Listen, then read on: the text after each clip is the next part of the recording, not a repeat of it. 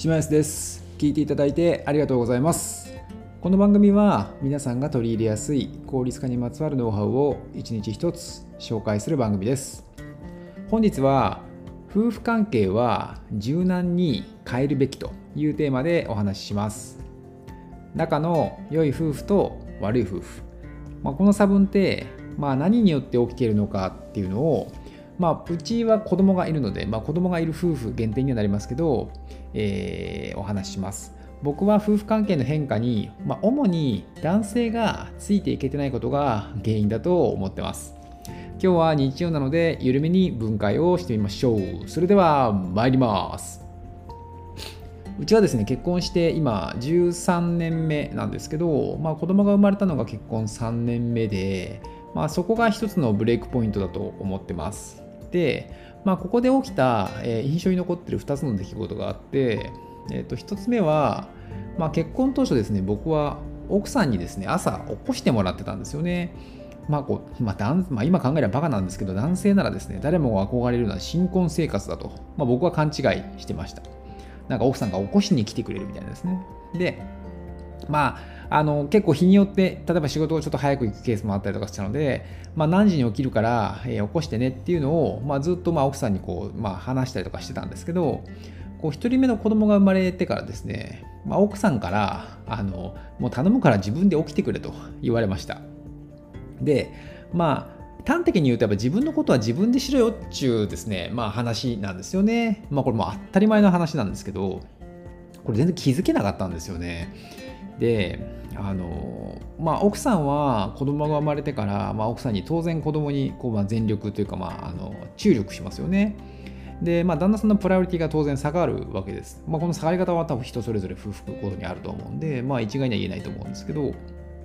で、まあ、そこで、まあ、旦那さんはいつまでもその変化を知らないというか気づけないんですよね。それこそ妊娠をすれば、まあ、女性の方はおそらくそのホルモンのところとかでもすごいこう子供に対してとかそのエネルギーも栄養もすごい全力を注ぐわけですけどその変化は男性にはないので、まあ、そこが気づけないというところがあって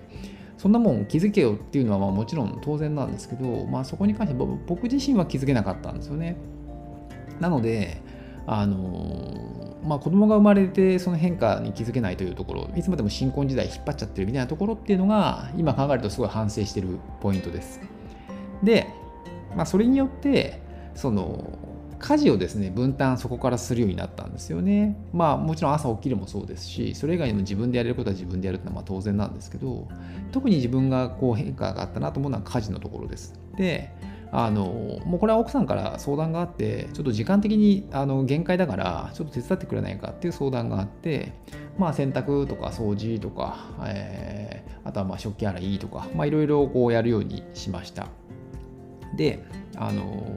当然それ自身があの僕自身も奥さんは多分それ以外にもいろいろやってくれてるので僕が全部やっててもう完璧だっていう話でそういうふうに言うつもりは全然ないんですけどその一つその出来事として家事の分担を増やしたっていうのがあります。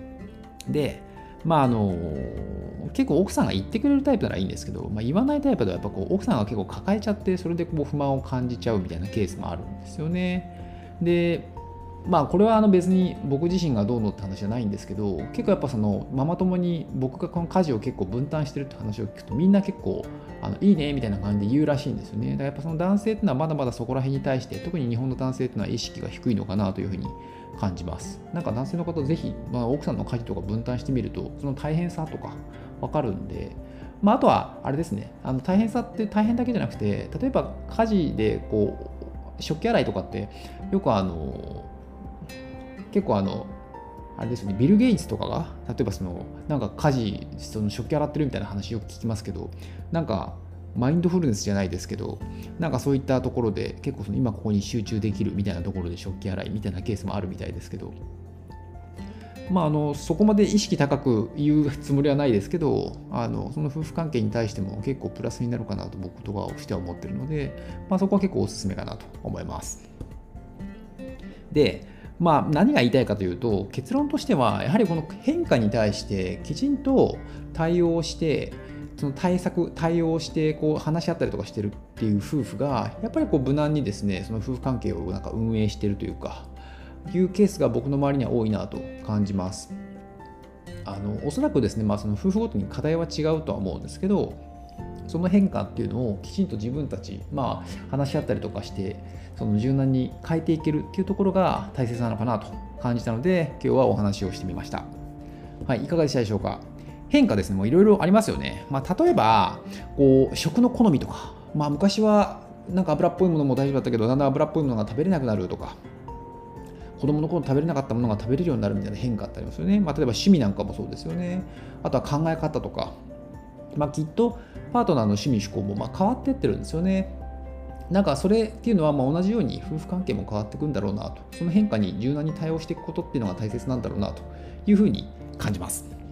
はい、この番組では引き続き面倒くさがりでもできる効率化のノウハウを1日1つお伝えしていきます。引き続き聞いていただけると嬉しいです。それではまた。